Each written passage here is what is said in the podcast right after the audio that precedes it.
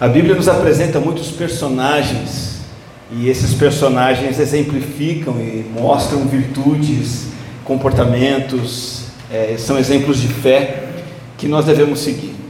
Um desses personagens, uma delas não tão conhecida, se chama Tabita. Tabita, é, ela vivia numa cidade chamada Jope e o livro de Atos fala sobre ela. E uma frase muito interessante que descreve a vida dessa mulher é que ela era notável pelas boas obras e esmolas que fazia. O fato é que a Bíblia vai dizer que ela adoeceu e morreu, e ela deixou um legado impressionante. Assim que ela morre, todas as, as viúvas, as mulheres pobres que foram ajudadas por Tabita, estavam chorando e tinham nas mãos as túnicas que Tabita fez para elas os vestidos que ela deu. E esse foi um legado, um legado de misericórdia, um legado de boas obras de misericórdia, de prática de misericórdia. E com esse exemplo de Tabita, eu introduzo o tema da palavra de hoje, que é misericórdia.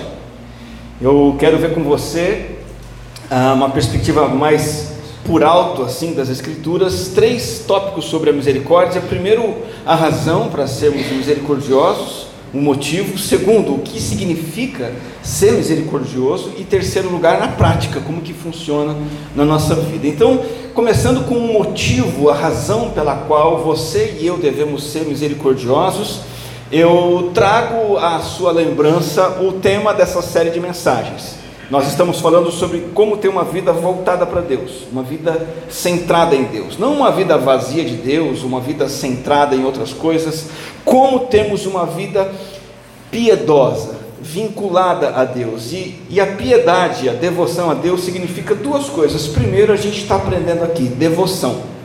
Significa eu voltar meu coração para o Senhor, eu ter uma vida devocional em que eu leio as Escrituras, eu faço as minhas orações, eu busco Deus, eu busco Sua presença, eu tenho devoção para com Deus.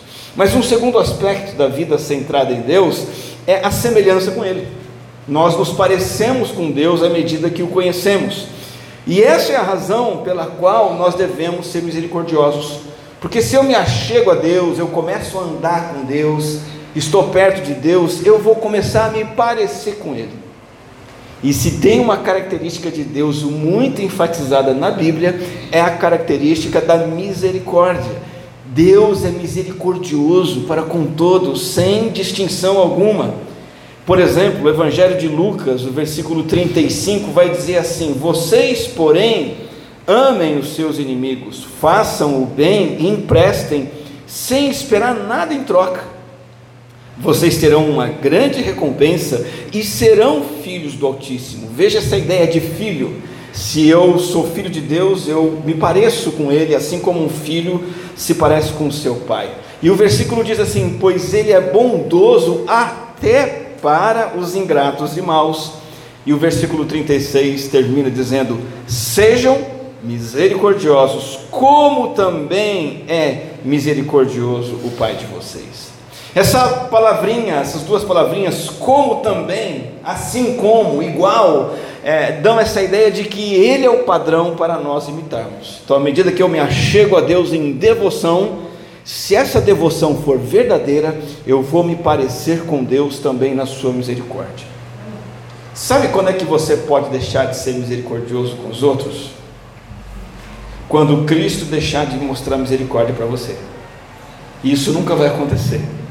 Então você tem o dever constante, permanente, de demonstrar misericórdia para com todos, porque Cristo nunca deixa de ser misericordioso para com você.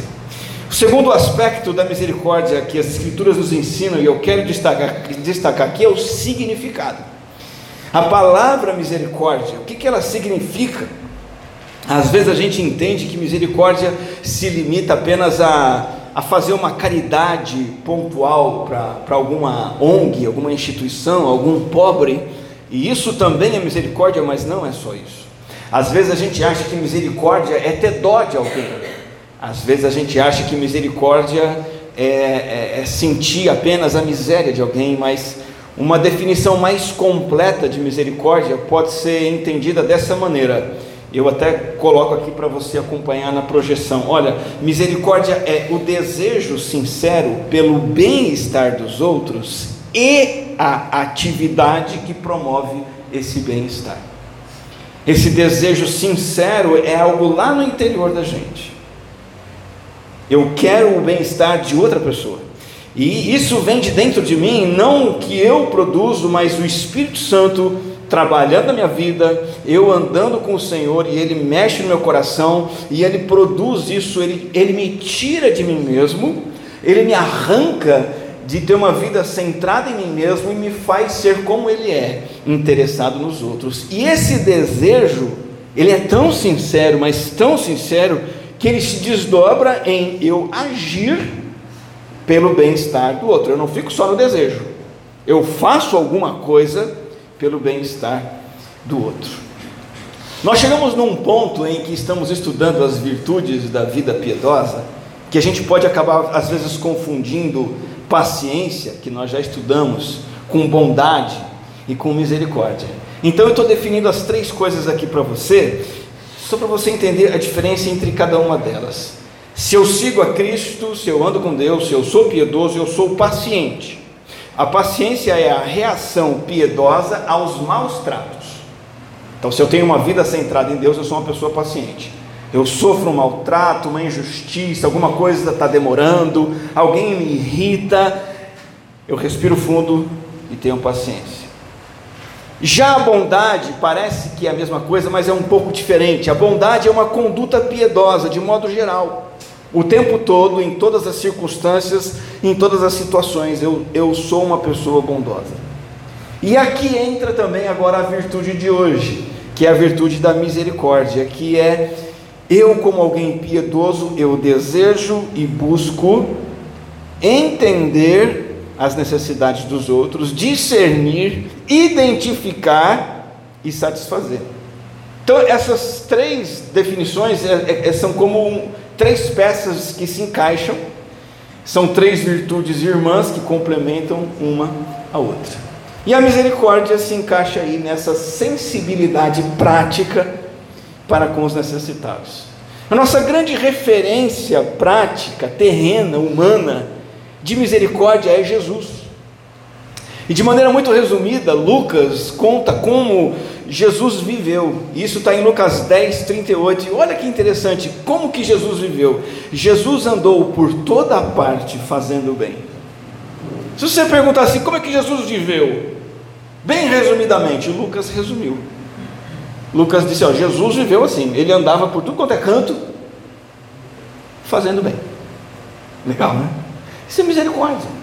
Porque o tempo todo ele ia e ele ia de propósito. Jesus não ia onde ele achava que ia ser bom para ele. Jesus ia onde ia suprir necessidades dos outros, diferente da gente, que a gente procura ir aonde nos convém, aonde é melhor para nós, aonde a gente se sente bem, aonde é mais gostoso. Jesus saía dessa. Jesus queria estar com quem precisava dele. E ele viveu assim, isso é misericórdia. E ele não somente ia até quem necessitava, mas ele ia e ajudava. Ele fazia o bem. Conta essa história de uma mulher que começou aí numa igreja. E ela era uma nova frequentadora da igreja e estava sempre tensa, reservada no canto dela, e ela ia para a escola bíblica, ela gostava muito da escola bíblica, era aos domingos de manhã, e ela fazia questão de chegar em cima da hora na aula, tipo assim, nove e meia, ela chegava nove e trinta e na hora que o pastor estava terminando a aula e o professor, e aí ele ia orar, ela saía durante a oração, justamente para não ter contato com ninguém, para evitar vínculo e ficar na dela. E o professor percebeu que toda a sala de aula, toda a classe, começou a falar dela, começou a notar aquela mulher.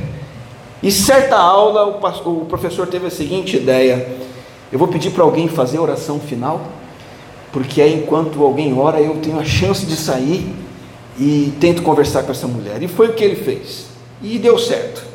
Enquanto alguém fazia oração de encerramento, o professor foi atrás daquela mulher e conseguiu abordar e, e não foi tão difícil assim, conseguiu que ela conversasse, se abrisse e resumindo, o professor ficou sabendo que ela vinha sendo maltratada pelo marido sendo agredida mesmo, os filhos também, e que bem recentemente, não bastasse os maus tratos, o marido abandonou todo mundo, e ela ficou sem chão, aflita, com os filhos em casa, e ela estava em busca de Deus.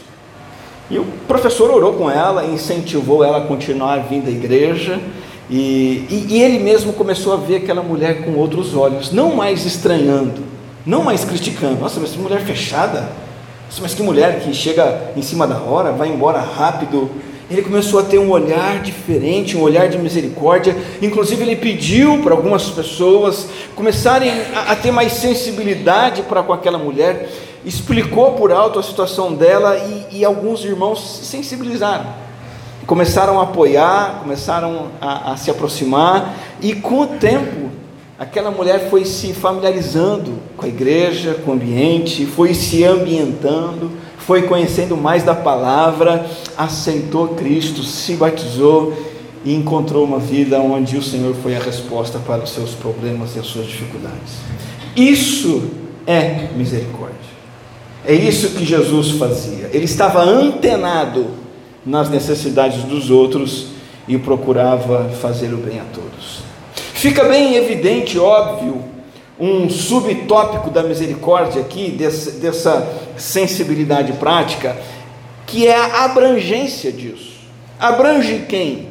A verdadeira misericórdia abrange muito mais do que, vamos dizer assim, o nosso bairrismo afetivo. O que é bairrismo afetivo? Os nossos afetos, as nossas emoções humanas, elas são bairristas. A gente prefere o nosso bairro, o nosso arraial. E a gente até quer ajudar, mas quem a gente tem alguma identificação. Só que é muito interessante porque o Senhor Jesus Cristo vai dizer para nós nos evangelhos que se a gente ama quem ama a gente, isso não é grande coisa. O pagão faz isso. Jesus fala assim: se você trata bem só quem te trata bem, isso não é nada. Até o ímpio faz isso. E Jesus também diz assim: se você empresta dinheiro porque você sabe que a pessoa vai te devolver, não tem virtude nenhuma. E é nesse contexto então que o Senhor Jesus Cristo vai dizer em Lucas 6,36: Sejam misericordiosos, como também é misericordioso o Pai de vocês. Ama quem não te ama de volta. Trata bem quem não te trata tão bem assim. Empresta mesmo que a pessoa não não te devolva. Então, sabe, às vezes a gente diz assim, né, olha, nunca mais faço nada por tal pessoa. Esse é o padrão humano. Quando a gente diz isso, ah, não faço mais nada por aquele ali, por aquela ali. Esse é o padrão humano por quê? Porque o padrão humano espera uma restituição. Ele abrange só de maneira bairrista, só, só a sua tribo, só o seu arraial de pessoas que lhe amam de volta, que lhe tratam bem de volta e lhe devolvem. Mas o Pai, o nosso Pai, não é assim. Ele é o nosso padrão. Ele favorece os desprezíveis. Esse padrão de misericórdia é possível? Não. É impossível. Ele só é viabilizado pela ação da graça de Deus na nossa vida. Quando Deus mexe na gente, quando, quando Deus faz a gente conhecer a misericórdia encarnada que é Jesus. Sem a ação de Deus na nossa vida, você e eu somos autocentrados mesmo. Somos bairristas mesmo, somos tribais. Mas quando a misericórdia divina vem até mim, ela me contagia. Fala, puxa vida, eu não merecia nada, o Senhor me amou. Eu não podia entregar nada para Deus e Ele me entregou tudo que Ele tinha. Jamais posso devolver o favor que Deus fez por mim, o favor infinito em Cristo Jesus. Ele me favoreceu sem esperar devolução. E aí, quando isso é entendido na mente, no coração, então a graça de Deus então faz com que eu comece a ser misericordioso, misericordioso para com os outros. E então nós entramos no terceiro tópico bíblico sobre misericórdia, que é a sua prática. Nós vimos o motivo para sermos misericordiosos, é a nossa semelhança com Deus. O significado da misericórdia, sensibilidade prática para com aqueles que necessitam. E vamos ver isso na prática. Como é que funciona? A salvação é pela fé, não é por obras. Isso é muito claro, a Bíblia toda, por exemplo, Efésios 2, 8 e 9 diz: Porque pela graça vocês são salvos, mediante a fé, e isso não vem de vocês, é dom de Deus, não de obras para que ninguém se glorie. Veja que Paulo enfatiza que a nossa salvação é pela fé em Cristo, pela fé na obra de Cristo, e não pela minha própria obra. Mas o versículo 9 não é um ponto final. Depois do 9 vem o 10. E o 10 vai dizer assim: Pois somos feitura dele, criados em Cristo Jesus para boas obras. Então as boas obras não estão fora da jogada, estão dentro. Só que numa posição um pouco diferente do que a gente imagina. E o texto diz que essas obras Deus de antemão preparou para que andássemos nelas. Sabe o que Paulo está dizendo o seguinte? que Deus planejou antes mesmo de você existir, Deus planejou que você fizesse boas obras, praticasse boas obras, como resultado da sua salvação. Agora, o meu ponto aqui é o seguinte: quando o apóstolo Paulo fala aqui de boas obras, andar em boas obras, ele está falando de ir de casa para o trabalho, do trabalho para casa. Ele está falando de, de casa para a casa da sogra e depois voltar. Ele está falando de ir para a escola e voltar da escola. Ele está falando realmente de andar em boas obras. Ele está falando de viver diário. Ele está falando de pequenos gestos cotidianos. Eu separei uma frase aqui que explica esse tópico, que é a seguinte: Grande parte da felicidade do mundo depende daquilo que se denomina pequenas coisas. Pequenas coisas. E é raro que Deus nos honre com distinções heróicas e famosas na prática do bem. Existem pessoas que façam, fazem gestos de caridade gigantes, sacrificiais, existem.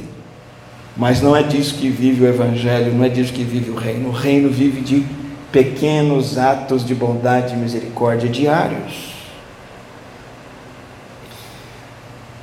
Vou dar um exemplo. Eu gosto muito de acordar cedo para a primeira coisa orar e ler a Bíblia. E às 5, 5 e 15 da manhã eu já estou de pé para fazer isso. E eu gosto muito quando o meu café está no ponto ali, na máquina. A Cristina às vezes faz isso. Ela deixa o pozinho montadinho lá, botãozinho, eu só aperto, passo o café e eu já tomo.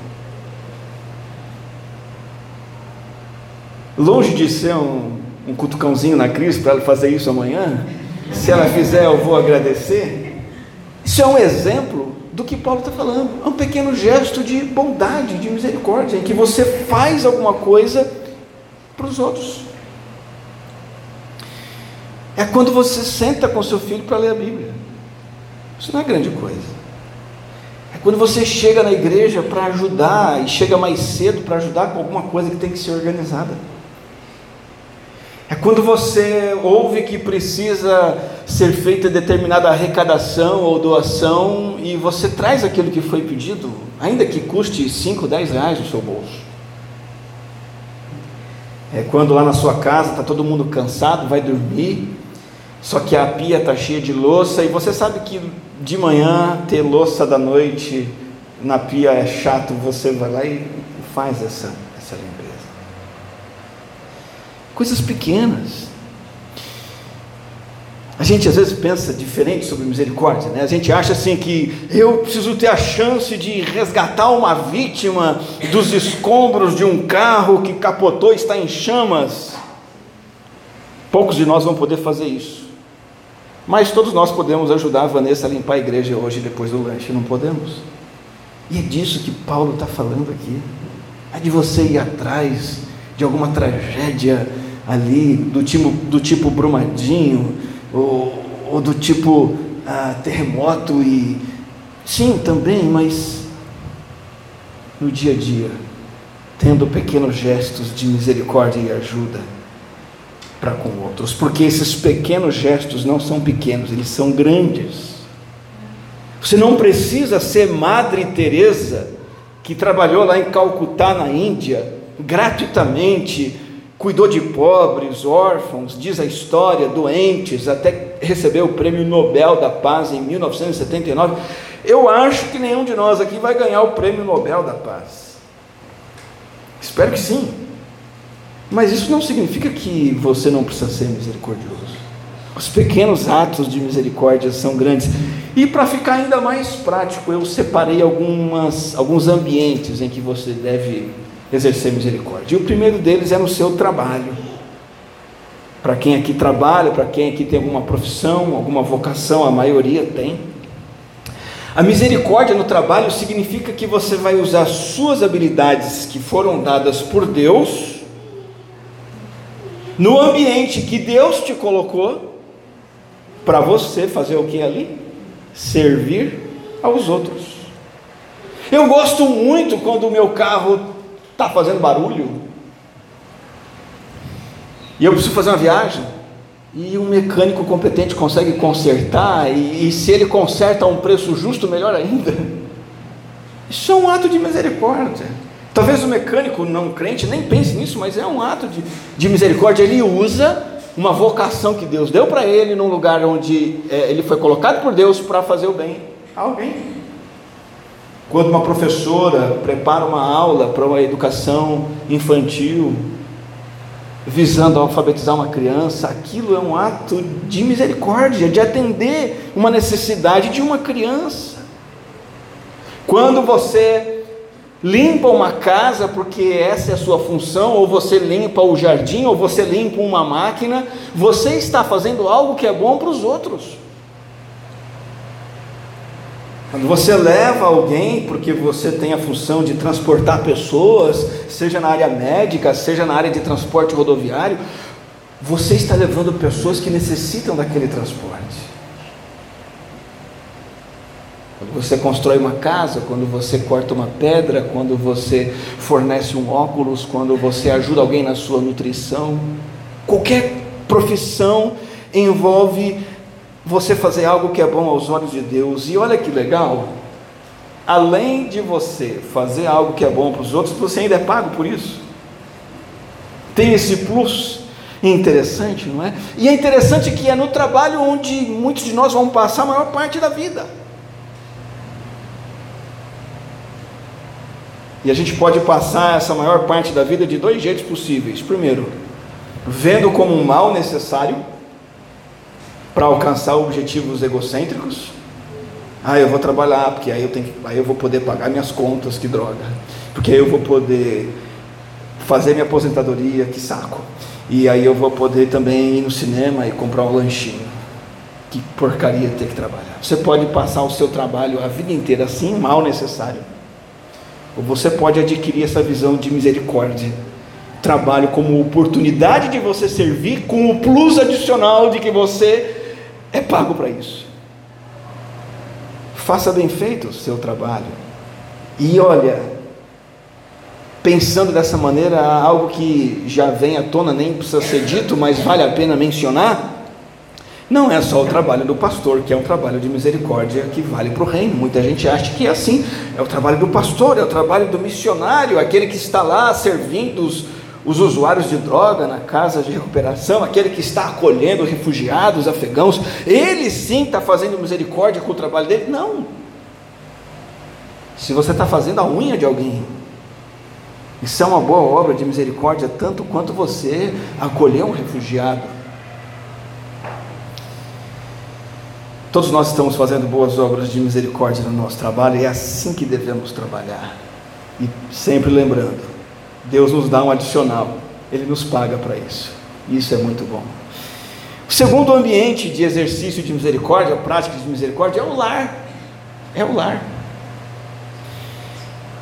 É nosso dever sermos misericordiosos para com todos, mas eu não sei se você se lembra, a Bíblia diz que a prioridade é termos misericórdia para com os membros da nossa família. Paulo diz isso em 1 Timóteo 5,8: Se alguém não tem cuidado dos seus, e especialmente dos da própria casa, esse negou a fé e é pior do que o descrente. A misericórdia ela precisa começar em casa. não é na igreja. Antes de você ter misericórdia na igreja, você tem que ter misericórdia na sua casa, cuidados de casa. As boas ações não podem começar no trabalho missionário, tem que começar em casa, para depois eu avançar para o trabalho missionário. Eu não posso querer cuidar das florestas que estão em extinção se eu não cuido da pessoa que está dentro do, da mesma casa, debaixo do mesmo teto, que eu não faz sentido inverter essa ordem. Eu soube de uma esposa, uma mulher que era uma doçura na igreja. E no fim das contas, é, isso é de um passado distante, ela acabou até, infelizmente, perdendo o seu marido, ela acabou se divorciando. Era uma doçura na igreja. Era a primeira a fazer boas obras na igreja. O que precisava, precisasse ajudar, ela ajudava e era uma benção. Ela ajudava com missões, ela ajudava com a limpeza, ela ajudava nos ministérios, cantava no louvor. Era uma doçura de misericórdia e boas obras na igreja, mas era azeda no lar. Azeda mesmo. Fazia as coisas mal-humorado, deixava por fazer, não estava presente, estava sempre saindo. É claro que ela jamais ganhou seu marido para Cristo. Por quê? Porque ela inverteu essa ordem de Paulo.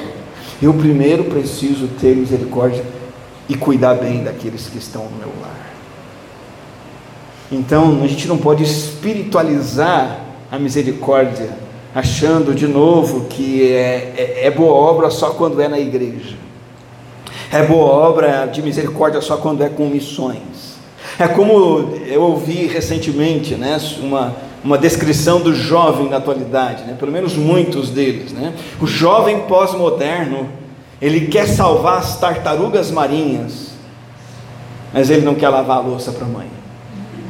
Então, então lava a louça para a mãe, né, e depois se preocupa com as tartarugas marinhas. E a gente está falando aqui de misericórdia no lar, a gente está falando de deveres rotineiros do lar, fazer com gratidão e alegria. Existem muitas formas de praticar misericórdia no lar. Já citei uma delas, aquela louça da noite, que se fica para o dia seguinte é muito incômodo, então é lavar aquela louça da noite. É ser a pessoa que vai limpar a sujeira dos cachorros. É ser a pessoa que vai dar aquela varrida que está precisando na casa, vai botar a sala em ordem porque todo mundo bagunçou é, ser aquele marido que vai fazer o que foi pedido para ele. Inclusive, as mulheres precisam saber desse aviso, desse conselho sábio, né? Mulheres casadas.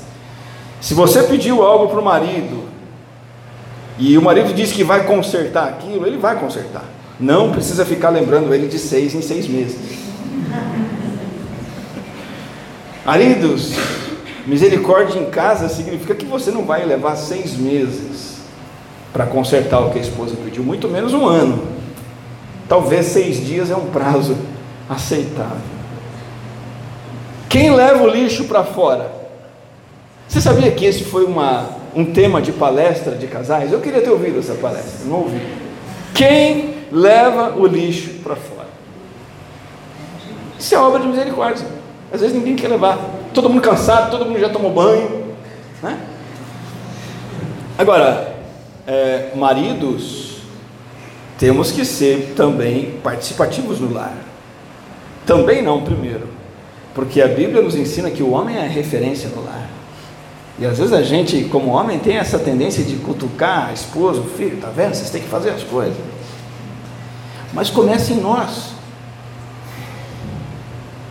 Tem um amigo meu, vira e mexe, eu vou na casa dele pego a estrada e vou lá visitá-lo. E já faz um bom tempo que a frente da casa dele está bem largada. Tem um jardim, o mato cresce, tem uma, uma primavera, né? Você sabe que primavera é bonita, mas essa bicha é danada, né? Bicha cresce. E já faz um bom tempo que a primavera dele cresceu para cima do muro, invadiu o portão, está até atrapalhando o portão ali de movimentar. Está saindo para fora da casa, suja todo o chão. Todas as vezes que eu vou lá, ele me recebe, ou na chegada ou na saída, ele fala: Vou podar isso aqui, vou dar um jeito nisso aqui. Eu vou de novo dali a uns três meses, primavera está lá. Vou dar um jeito nisso aqui, vou limpar isso. Gente já faz 10 anos. 10 anos. Dá vontade de pegar uma serra e ir lá e arrancar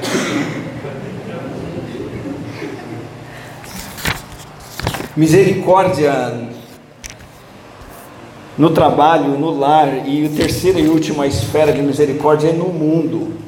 O mundo é um vasto ambiente com inúmeras oportunidades de exercermos misericórdia.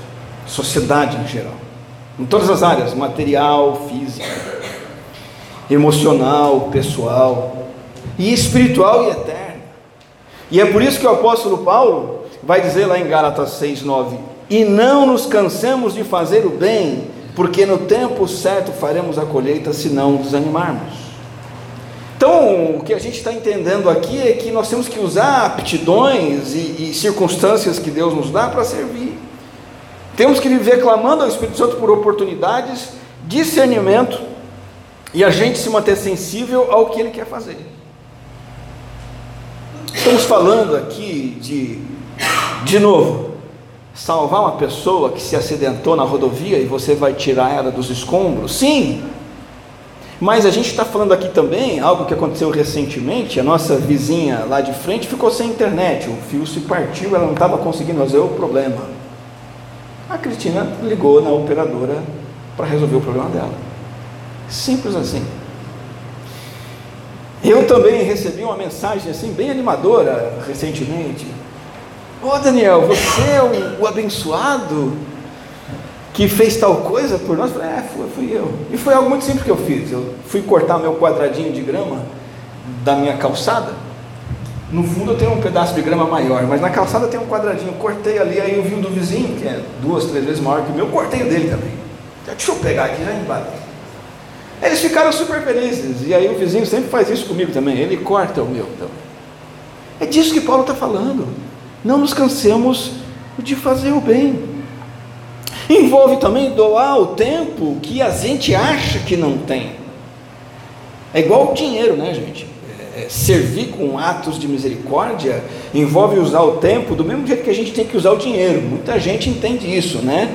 Eu tenho que dar o dinheiro para a glória de Deus, para a obra de Deus, para socorrer o necessitado, tenho que dar o meu dízimo e não ficar esperando sobrar. O tempo é a mesma coisa. Se eu quero usar o meu tempo para mim, eu vou cortar minha grama ali rapidinho e deixo do vizinho. Eu vou cuidar aqui da minha internet e a vizinha cuida da dela.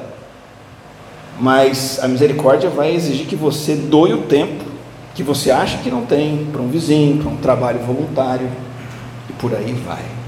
Nós sempre estaremos ocupados demais até que a gente entenda, não, a prioridade de Deus é a misericórdia ao outro.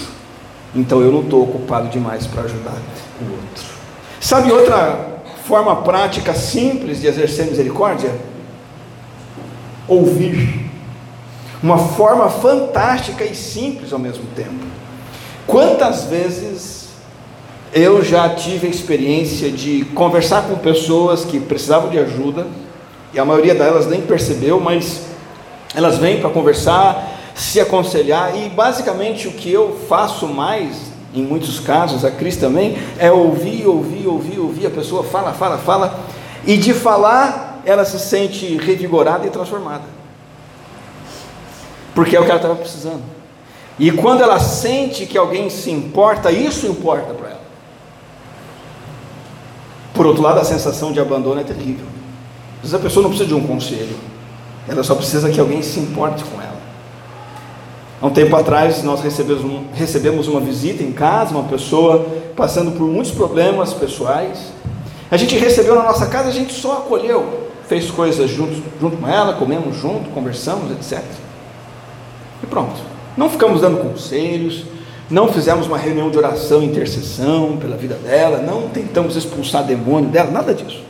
Só acolhemos e, e cuidamos. Alguns dias depois, essa pessoa mandou uma mensagem tão bonita, agradecendo e dizendo que foi muito especial e a gente não fez nada demais. Que misericórdia é isso? É você simplesmente acolher e mostrar para outra pessoa que você se importa, e isso importa muito. E não pode ser uma coisa pontual. Não pode ser algo que você faz uma vez por semana. Não pode ser algo isolado, do tipo, vem uma notícia bombástica, você fica emocionado, ah, aconteceu uma tragédia, impulsivamente você vai lá e doa o seu salário e, e, e, e pronto, fogo de palha. Não. O que, que Paulo está dizendo aqui nesse texto de Gálatas 6,9? Não nos cansemos de fazer o bem.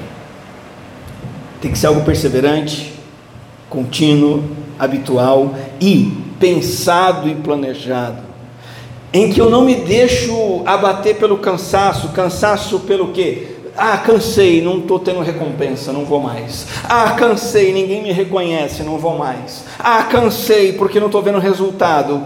Não, não se canse de fazer o bem. Tire forças do aplauso divino.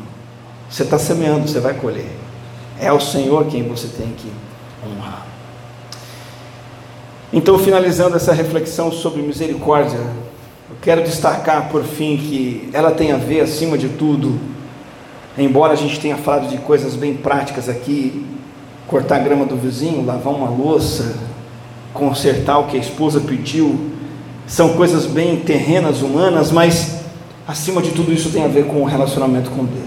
Nós somos salvos pela fé somente, mas a prática da misericórdia comprova a validade da fé. E sem o selo da boa obra, não há fé genuína. É por isso que lá em Mateus 25, enquanto Jesus conta uma parábola, no meio da parábola ele diz assim no verso 34: Então o rei dirá aos que estiverem à sua direita: Venham benditos de meu Pai, venham herdar o reino que está preparado para vocês desde a fundação do mundo. O rei está chamando as pessoas para o céu, para a glória eterna, para o reino celestial. E quem é que vai entrar nesse reino? Entrem, porque quando eu tive fome você me deu de comer. Entra, porque quando eu tive sede você me deu de beber. Entra, porque quando eu fui forasteiro, você me hospedou, eu estava nu e você me vestiu, eu estava enfermo e você me visitou, eu estava preso e você foi me ver. O rei está averiguando a fé, e a verificação da fé está nos atos de misericórdia. Você vê que aqui Jesus não fala assim: olha, entra no reino quem fez decisão por Cristo. Né? Assinou o papelzinho lá na igreja. Eu aceitei Jesus, sou membro da igreja. Foi lá na água, se batizou. Ah, você se batizou? Ah, então entra. Ah, você é membro da igreja Batista Fonte Morugaba? Então entra. Ah, você vai na igreja todo domingo, de vez em quando? Então entra. Você fez a oração da fé, aceitou Jesus? Entra. Nada disso. São obras que atestam a veracidade da fé. Obras não salvam, mas são a evidência concreta da salvação. Uma ilustração que eu acho que cabe aqui. Eu soube, uma amiga, uma amiga minha foi verificar uma vaga de emprego. E o currículo que ela mandou ali para o emprego, entre outras coisas, ela colocou lá, eu falo inglês. Colocou lá, fala inglês. Pessoa que vai contratar olha e diz: Ah, legal, fala inglês, eu estou precisando. Vai fazer a entrevista. Chega na entrevista, está lá o currículo, vai vendo ponto por ponto, chega no tópico lá, fala inglês. Você fala inglês? Podemos conversar um pouquinho em inglês? Podemos. E aí, o futuro patrão faz algumas perguntas em inglês, a pessoa responde, conversam e. E aí ela é admitida. Por quê? Porque ela demonstrou na entrevista o que estava no currículo dela. Se no seu currículo está escrito lavado e purificado pelo sangue de Cristo Jesus, você vai demonstrar isso na prática e isso vai ser averiguado pelo rei. Só está no caminho de Jesus quem trilha as pegadas de Jesus, e Jesus andou por toda parte fazendo o bem em todo lugar. E olha, Jesus fez o bem até mesmo na cruz do Calvário. Lembra-se das horas de Jesus na cruz? Com quem que ele se preocupou? Com os ladrões, com a salvação deles? Jesus se preocupou com as pessoas que zombavam dele, pediu que o Senhor perdoasse. Jesus se preocupou com a sua mãe, que ia ficar desamparada. Jesus andou por toda parte fazendo bem. Se nós temos Cristo, nós vamos andar por toda parte como Ele andou. Este é o apelo à misericórdia, este é o resumo do que nós aprendemos hoje aqui. Ah, o motivo da misericórdia, nossa semelhança com Deus. O significado da misericórdia, sensibilidade prática a quem precisa. E prática da misericórdia, pequenos gestos. Não é Madre Teresa de Calcutá. Pequenos gestos no dia a dia que são obras de misericórdia. Que você possa ser notável pelas boas obras, pela prática de boas obras, como, como Tabita foi. Lembra da Tabita? Lembra que nós vimos que a palavra diz que ela era notável pelas boas obras e esmolas que fazia? Lembra que Tabita morreu e as viúvas e as pessoas que ela ajudou estavam chorando com as túnicas e vestidos que ela fez e doou para elas? Lembra-se disso? Então, essas mulheres que choraram por Tabita foram até Pedro, o apóstolo, e falaram: Pedro, olha aqui, precisamos de ajuda, ela, ela nos socorreu, ela teve misericórdia de nós. E o livro de Atos diz que Pedro então vai orar por ela, e Jesus ressuscita Tabita dentre os mortos. E eu queria dizer para você hoje que Jesus vai ressuscitar todos aqueles que praticaram misericórdia. E Jesus vai ressuscitar para participar do reino dele, o reino eterno, o reino dos misericordiosos. Vamos fazer uma oração. Senhor, graças te damos pela tua misericórdia para conosco, a sua misericórdia nas nossas vidas. Que nós entendamos, ó Deus, que a semelhança do Senhor, devemos também ser misericordiosos. No dia a dia, nos nossos lares, no nosso trabalho, na igreja, na sociedade, praticando a misericórdia em pequenos gestos de bondade para com os outros. Entendendo, ó Deus, que o Senhor é quem nos fortalece nesse sentido. Obrigado, Pai, por nos convidar para essa vida de exercermos a misericórdia como o Senhor exerceu para conosco. Em nome do Senhor que nós oramos. Amém.